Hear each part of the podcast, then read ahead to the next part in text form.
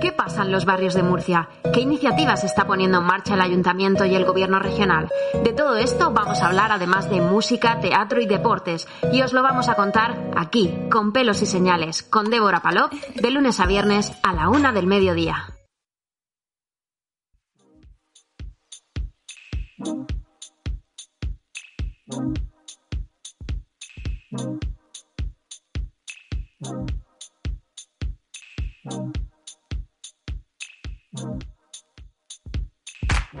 I'm feeling something, something different. When you left, my picture changed.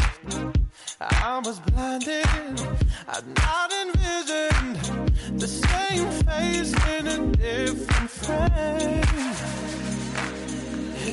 Muy buenos días, estamos aquí en directo con pelos y señales. Ya estamos toda la plantilla a bordo. Rafael Olmos a los mandos de las redes sociales, Lorena Alonso, que va a participar activamente en el programa contándonos las noticias de nuestro día a día. Nuestro compañero Gabriel Albacete con su sección cultural y yo, una servidora, Débora Palop, y que os vamos a contar pues todos los salseos murcianos como venimos a haciendo anteriormente. Vamos a hablar de la última noticia cultural, el corazón del arte contemporáneo en Murcia vuelve a latir. Seis exposiciones, seis obras de teatro y cinco de danza conforman la programación del Centro Parga para este cuatrimestre. Así que la cultura vuelve. Y ahora os dejo con mi compañera Lorena Alonso, que nos va a contar las noticias, eh, los informativos, las noticias del día.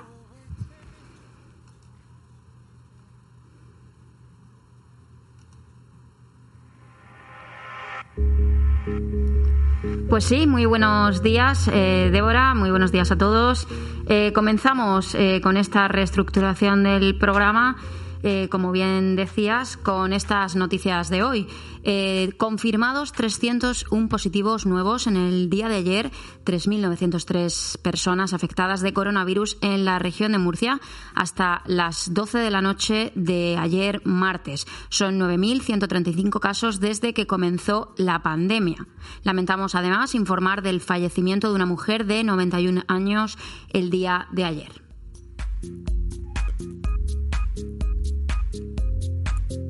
La región de Murcia recibirá 73,1 millones de euros del fondo COVID que el Gobierno central transferirá a las comunidades autónomas para que inviertan en materia de educación dotado con 2.000 millones de euros según la orden que publica el Boletín Oficial del Estado y que entra este miércoles en vigor.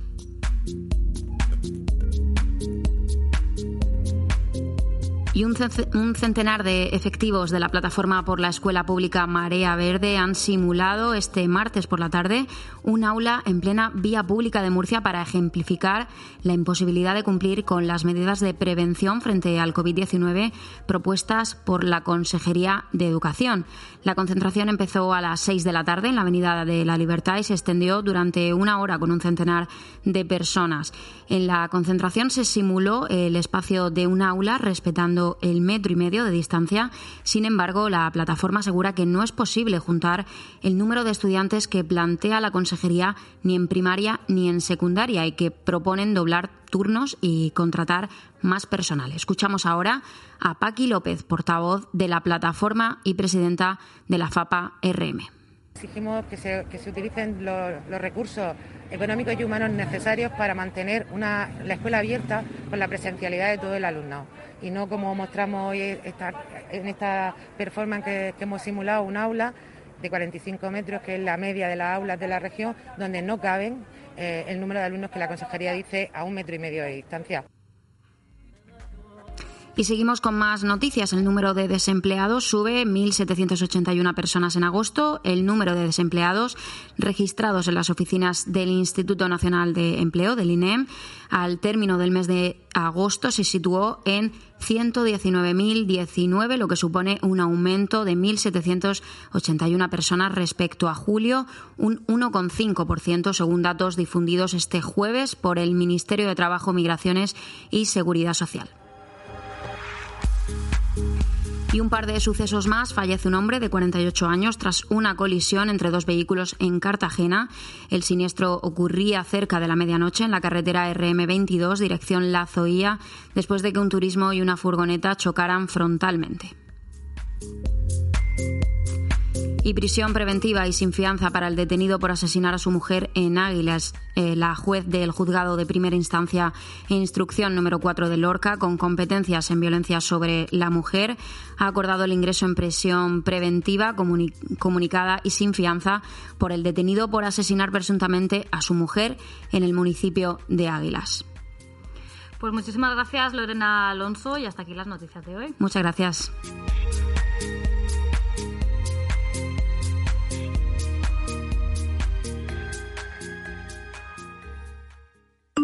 ¡Ey! Que estás escuchando Con pelos y señales con Débora Palop.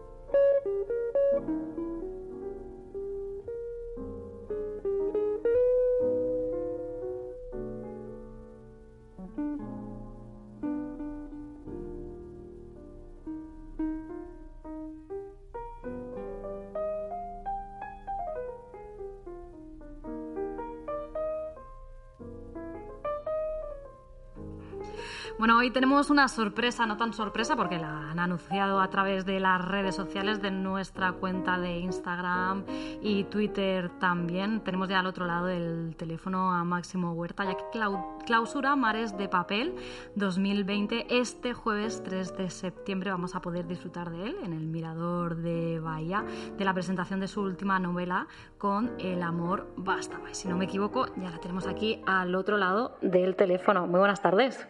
Muy buenas tardes. Gracias por atendernos. La primera pregunta, ¿con el amor basta? Pues.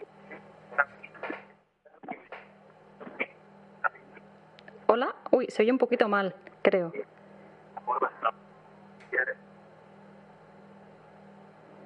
¿Nos escuchas?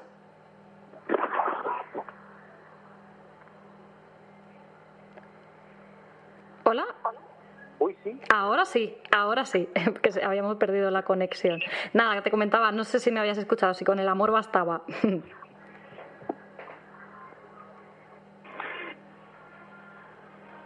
Vamos a intentar realizar otra vez la conexión porque algo ha debido pasarse.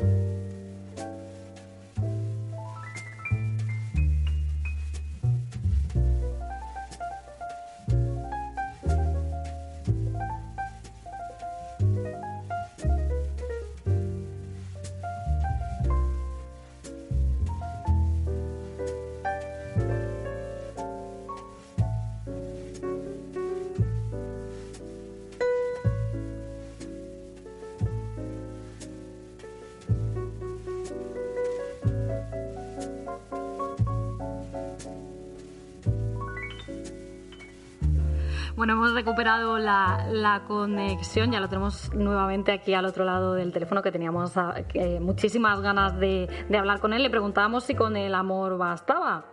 Pues mm, seguramente con un poco más de cobertura, pero eso, con el amor no lo sé, porque la novela es un lamento que hace el protagonista, que al final de sus días dice, con el amor bastaba, entiendes el porqué, qué es lo que buscaba él a lo largo de toda su vida, es el recorrido de Helio. Así que esa pregunta, desgraciadamente, ojalá no, no tengo respuesta. No tienes respuesta. Cuéntanos un poquito, desgránanos un poquito de qué va tu novela. Bueno, es la historia de una familia que está en descomposición y que todos intentan ser felices de alguna manera, cada uno eh, como puede, con sus armas, el padre, la madre, el hermano, el hijo, y uno de ellos se siente raro, se siente especial. Y ahí vamos viendo cómo, cómo nos enfrentamos todos hacia la particularidad, hacia la rareza, hacia la diferencia. La novela es un canto a la, a, esa, a la belleza de la diferencia, a lo que nos hace especiales, a lo que nos hace únicos, que en el fondo todos somos raros. Mm, ¿Te ha influido de alguna manera el confinamiento en, la escritura de este libro? No, porque salió salió antes. La novela ha salido, la escribí, la estoy escribiendo dos años y la novela ha salido justo en cuanto abrieron las librerías. Se quedó guardada en cajas y está... O sea, que ya estaba hecha. Pero... Ojalá la pudiera escribir tan rápida, ¿no? dos años que me diga, si alguien me dice la receta cómo hacerlo, ojalá. No, pero ha estado dos años, he estado trabajando en esta novela y, y ha salido cuando por fin empezaron a abrir las librerías y, y ya la vida empezó a moverse un poco más. ¿Y cómo te has ido sintiendo en las presentaciones? Así, mm, porque serán un poquito extrañas, ¿no? Con mucha distancia, pues mira, la primera va a ser, eh, no ha habido presentaciones más que en Instagram, las redes, radio, entrevistas, eh, no ha habido presentaciones como como ha habido en otras. O sea, que te estrenas en Mazarrón.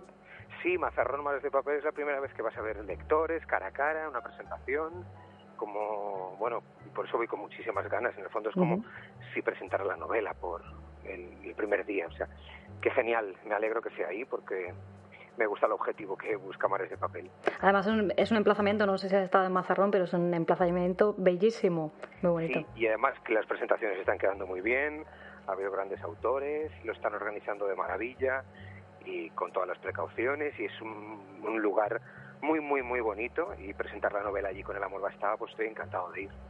¿Qué libro hay en tu mesita? Pues siempre hay uno, eh, desde pequeño, que es una edición en rojo muy particular con ilustraciones de Platero y yo. Es el libro que siempre está en mi mesilla y de hecho yo me he vuelto un coleccionista de ediciones de Platero y yo y cualquier edición que encuentro o que algún amigo o algún lector encuentra, pues vamos, voy a por ella. Me gusta mucho esa novela, yo creo que es la que formó mi carácter de lector y, también el del escritor. ¿Qué te aporta escribir una novela que no puede hacerlo del periodismo? Pues escribir la temperatura, el tiempo, no tener prisas, el construir tú tu propia historia. Luego las armas son las mismas, la palabra y, la, y ya está no hay más armas que la imaginación, construirlo, observar la vida, quedarte con algunas cosas que te atraen y a partir de ahí construir algo. Eh, me aporta una calma especial, eh, un mundo que construyes tú, igual que cuando estás leyendo una novela, que entras en otros lugares, incluso siglos en los que no podrías ir de otra manera, no sé qué sea leyendo, pues escribiendo a mí me aporta eso, otro mundo, entrar en otra ventana, atravesar otro espacio y disfrutarlo con, con la calma que no tiene el periodismo. Ahora, bueno, estás inmenso, inmerso en la... Inmerso e inmenso. bueno. en las presentaciones, pero ¿estás trabajando? ¿Tienes algo ya en mente? ¿Alguna otra novela, alguna cosa? Sí, estoy trabajando. De hecho, en el confinamiento, pues que se quedó la presentación ahí, parada el libro en las cajas, con el amor bastaba guardadito, a la espera de que la vida volviera, yo empecé a escribir. Era la única forma de hacer los días de tedio mucho más cortos y entonces pues empecé a escribir novela, eh, empecé a, preparar otra y me apetecía volver a, una novela que bueno que merecía a lo mejor una segunda parte, una segunda una ventana nueva y entonces estoy trabajando en la segunda parte de una tienda en París que, bueno pues me aportó muchas alegrías y me he metido en esa novela. Bueno, pues esperaremos a ver A, ver si va bien, a ver si va a coger rumbo. Seguro que sí. Bueno, recuérdanos cuándo y dónde podemos verte para que la gente nos esté escuchando se pueda apuntar. Pues se cierra el ciclo ya de Mares de Papel eh, en Mazarrón, después de, bueno, de estar eh, escuchando a otros escritores, y será mañana, creo que a las 9 de la noche, y ahí estaremos. Bueno, para la gente que se quiera inscribir en la web maresdepapel.es hay que inscribirse por el tema de mm, bueno, pues de reservar asiento que es muy importante. Pues muchísimas gracias por habernos acompañado hoy. Pues un abrazo, muchísimas gracias y a disfrutar de esta edición y de las que vengan. Un placer, que vaya bien, un saludo, hasta luego.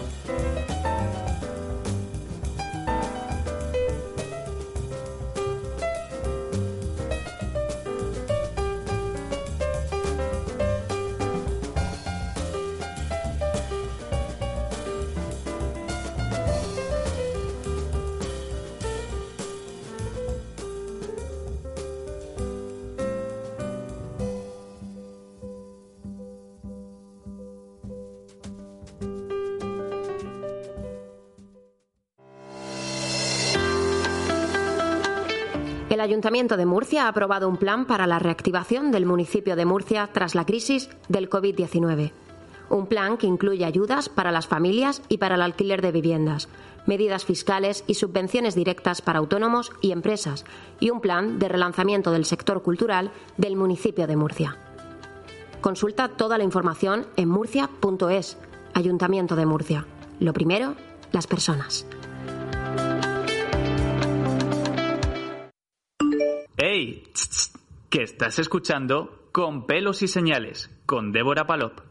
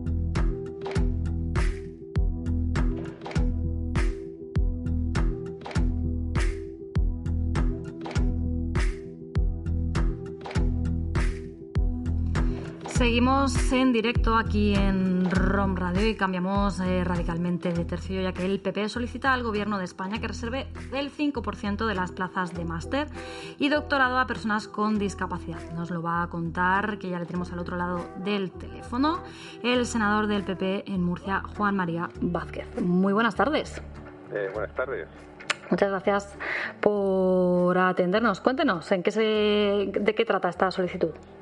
Un placer eh, el que se preocupen por, este tema que es tan importante en nuestra opinión y que se refiere a la formación, a la formación de, cualquier ciudadano. Existe una relación directa entre la formación y, y el empleo y hay que prestar eh, bueno pues especial atención a las personas que con algún tipo de discapacidad pueden presentar alguna dificultad para el acceso a los estudios. En su momento, eh, hace cinco años, se reservó un 5% de, del cupo total de las plazas de los estudios de grado para aquellas personas con, discapacidad. Y ahora lo que pedimos es que, al igual que en su momento se hizo con, el grado, en estos momentos se haga también con el máster y el doctorado, porque a mayor eh, formación, mayor empleabilidad y desde luego no debe faltar ese incentivo por parte de, la administración pues que permita finalizar eh, esta eh, carrera de estudios superiores que pueden progresar, pueden proseguir más allá del grado con el máster y con el doctorado. ¿Y en qué estado está ahora esta petición? ¿De momento se ha pronunciado el gobierno o todavía no? No, esto ha sido registrado, lo debatiremos en, la Comisión de Ciencia e Innovación eh, y Universidades, sobre todo porque afecta a un colectivo que es importante destacar que cuando finalizaba 2008-2009 pues apenas alcanzaban los 9.000 estudiantes.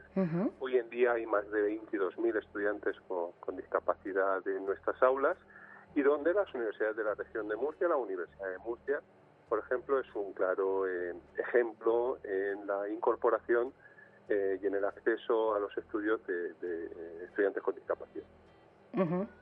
Sean, ¿Qué otras medidas están también, no sé si se está trabajando más en, en cuanto a esta línea? En cuanto a, Sí, sí, sí, es una, una línea que ya cuando el Partido Popular estaba en, en el gobierno eh, impulsó, impulsó con CERMI y con el resto de las plataformas eh, estatales de, personas con, con, discapacidad, lo impulsó también, por supuesto, con, con Fundación 11 con FIAPAS y que han ido pues desde los eh, campus de verano para, para personas con discapacidad, algo que también nos preocupa mucho y que, hemos, y que estamos tratando de, impulsar tanto en el Congreso como en el Senado, que es eh, incrementar el número de estudiantes con discapacidad que acceden al programa Erasmus, porque es muy importante para la, para, los, para la formación de un estudiante esta experiencia internacional que debido a la pandemia pues es cierto que se encuentra limitada, pero volverá en un futuro al, estado que, la, que lo conocíamos. Bueno, pues esta experiencia, esta inmersión internacional, en el caso de estudiantes eh, con discapacidad, incluso estudiantes con grandes discapacidades, pues se hace eh, francamente complicado. Por eso, y en su momento se inició un programa y en estos momentos estamos también trabajando tanto desde el Congreso como desde el Senado para impulsar el acceso de los estudiantes con discapacidad a programas internacionales como es el programa Erasmus.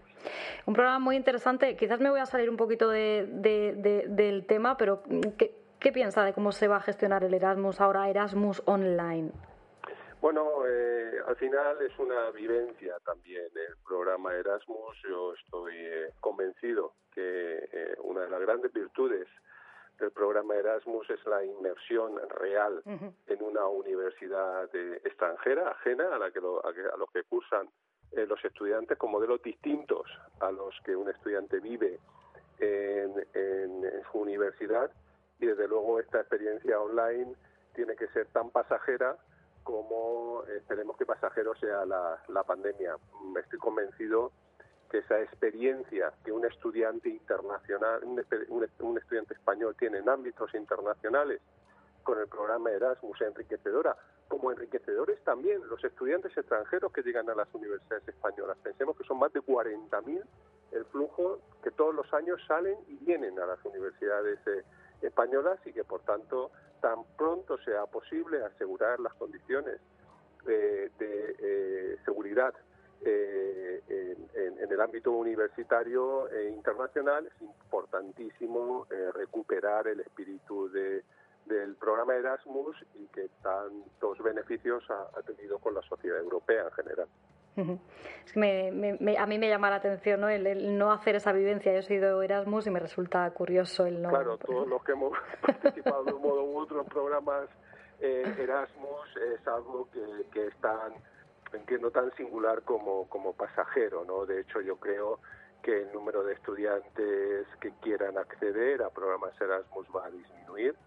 Hay algunos, algunos en algunos países donde todavía se mantienen los programas abiertos en, presencial, pero sin duda alguna la vivencia plena de esa experiencia del estudiante en un momento de su carrera universitaria de seis meses o, de un año completo, de un curso académico completo en el, en el exterior, personalmente creo que es importantísima que la vivan el mayor número de, estudiantes posible porque va a redundar además no solo en ellos como, como futuros futuras personas incorporadas a diferentes eh, lugares del mercado laboral sino también que nos hace mejor como sociedad sin duda. Pues muchísimas gracias por habernos acompañado hoy. Vamos a ir haciendo seguimiento de esta. De... Dígame, dígame.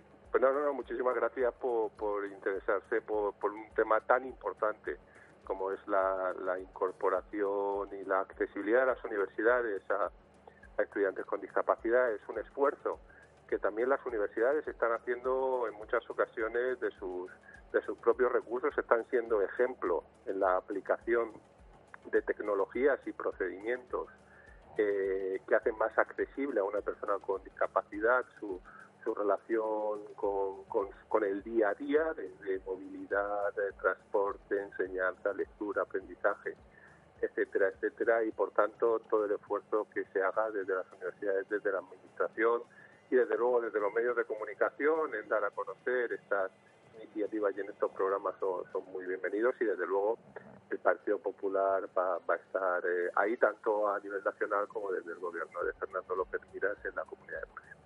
Pues muchísimas gracias, Juan María Vázquez, un placer. Muchas gracias, igualmente. un, saludo, un saludo, hasta luego.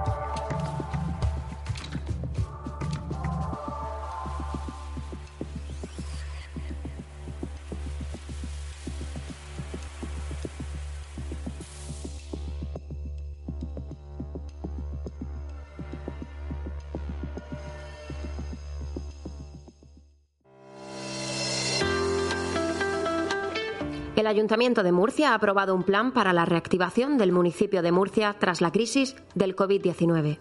Un plan que incluye ayudas para las familias y para el alquiler de viviendas, medidas fiscales y subvenciones directas para autónomos y empresas, y un plan de relanzamiento del sector cultural del municipio de Murcia.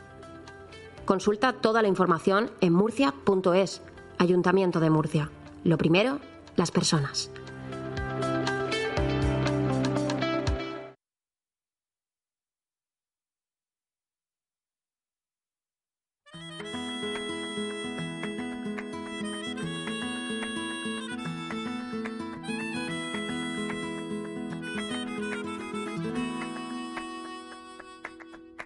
Si tienes los cañones preparados y vienes meditando la invasión, recuerda que debes tener cuidado. Yo llevo como escudo el corazón. Dispárame granada de suspiro, tu flecha clávame sin compasión. Que yo no me defiendo de tu tiro, le doy besitos a tu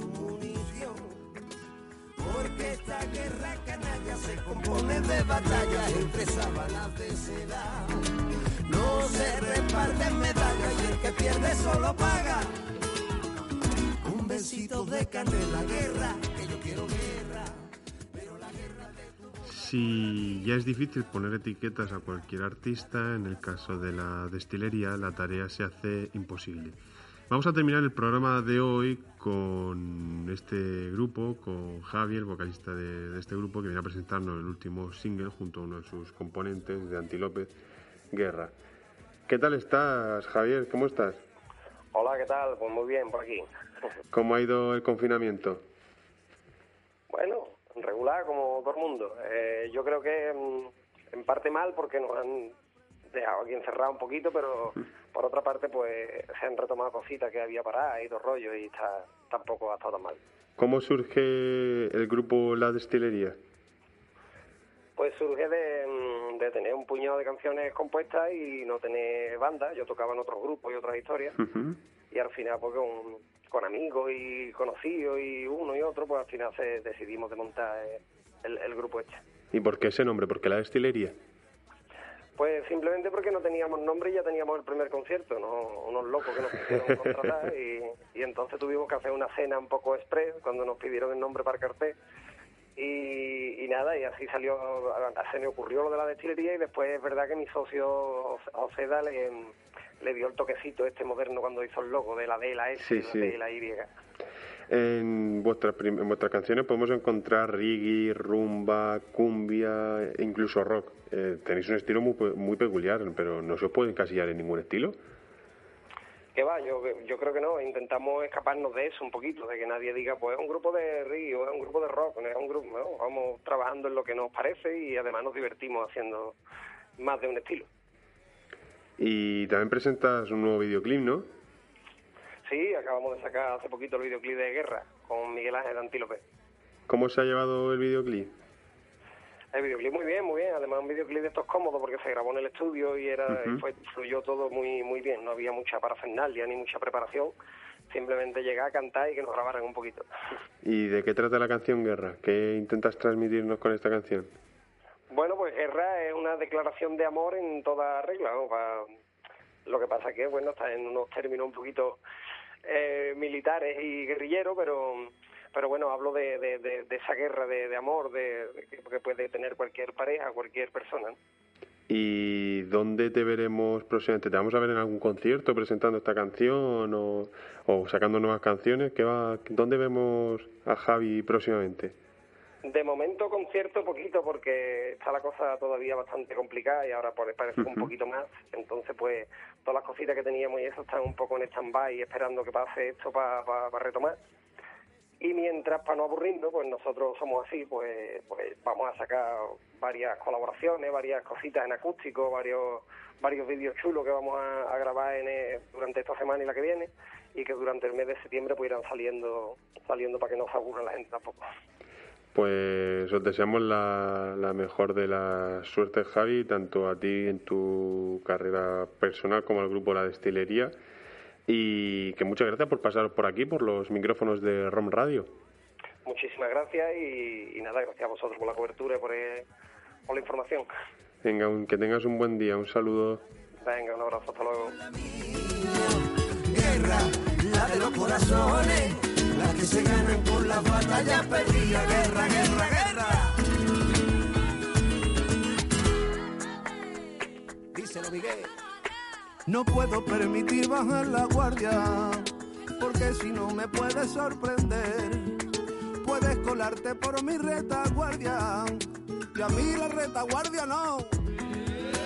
Hoy voy a hacer la danza del guerrero, a ver si me da suerte de una vez. Hoy voy a conquistar a tu cuerpo entero, mi reino escribiré sobre tu piel. Porque esta guerra canalla se compone de batallas entre sábanas de seda. No se reparten medallas y el que pierde solo paga. Un besito de canela, guerra, que yo quiero guerra. Pero la guerra de tu boca con la mía. Guerra, la de los corazones, las que se ganan con las batallas perdidas. Guerra, guerra, guerra, guerra, guerra, que yo quiero guerra, pero la guerra de tu boca con la mía. Guerra, la de los corazones, las que se ganan con las batallas perdidas. Guerra, guerra, guerra.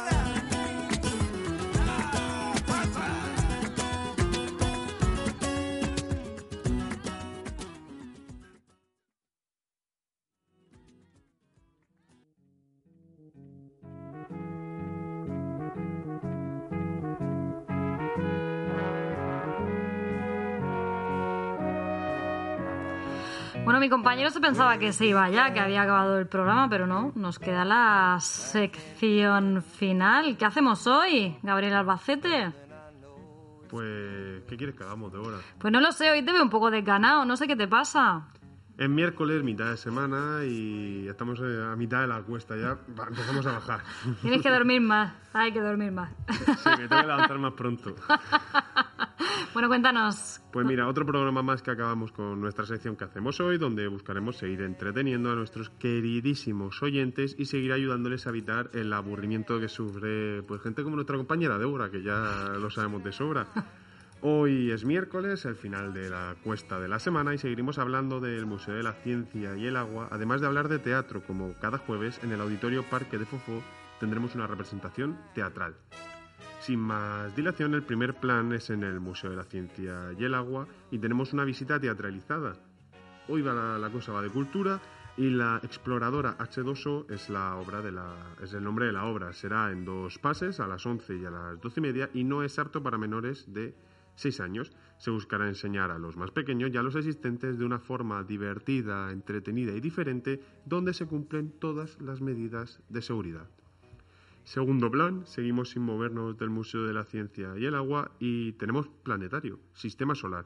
Esta actividad solo tendrá lugar los jueves a las 6 de la tarde de este mes de septiembre y es una de las más famosas y que más reputación, le han dado al Museo de la Ciencia, ya que llevan años con el planetario haciendo y enseñando de forma increíble. Lo único que no es apto para menores de 8 años, pero creo que es de las actividades más recomendables de este museo. Y por último, dejamos un poquito el Museo de la Ciencia del Agua, que nos vamos a quedar sin planes, les vamos a desvelar todo lo que van a hacer este mes de septiembre. Y nos trasladamos al Auditorio Parque de Fofó, donde tenemos la representación teatral de cada jueves. En este caso, la, la obra se llama Spanish Bizarro, a cargo de la compañía Zoo Cabaret. Seis animales de escenario en peligro de extinción que vienen a invadirnos al ritmo de música, bailes, coreografías, playbacks y una cantidad desmedida de humor absurdo a ratos teatro y a ratos algo parecido al cabaret. Y como decimos siempre, eh, si a alguien no le convence ninguno de nuestros planes, pues como hace un tiempo ya maravilloso, porque no hace tanto calor ni hace mucho frío, no hay nada mejor que disfrutar de nuestra ciudad dándose un paseo o tomándose un helado en la calle de Alfonso X, donde tienes unas vistas maravillosas. Pues sí, puedes hacer millones de cosas por ahí, por ese paseo. Pues muchísimas gracias por acompañarnos un día más. A ti siempre, Débora.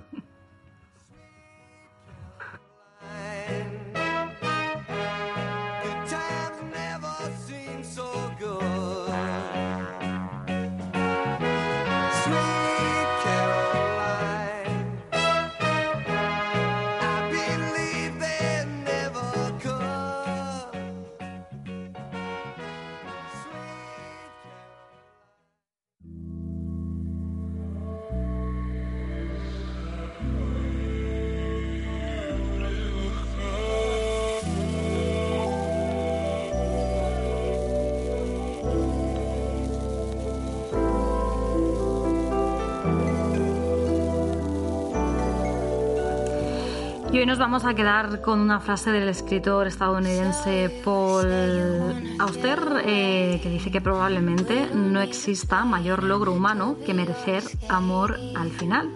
Así que nosotros pues nos, nos merecemos muchísimo amor y vamos a estar aquí mañana acompañándonos. Que tengáis una buena tarde.